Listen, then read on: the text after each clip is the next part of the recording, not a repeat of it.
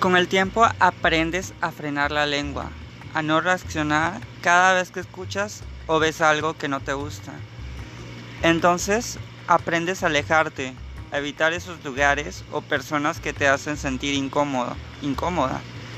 Y comienzas a proteger tu paz, tu círculo se vuelve cada vez más pequeño y a su vez más saludable.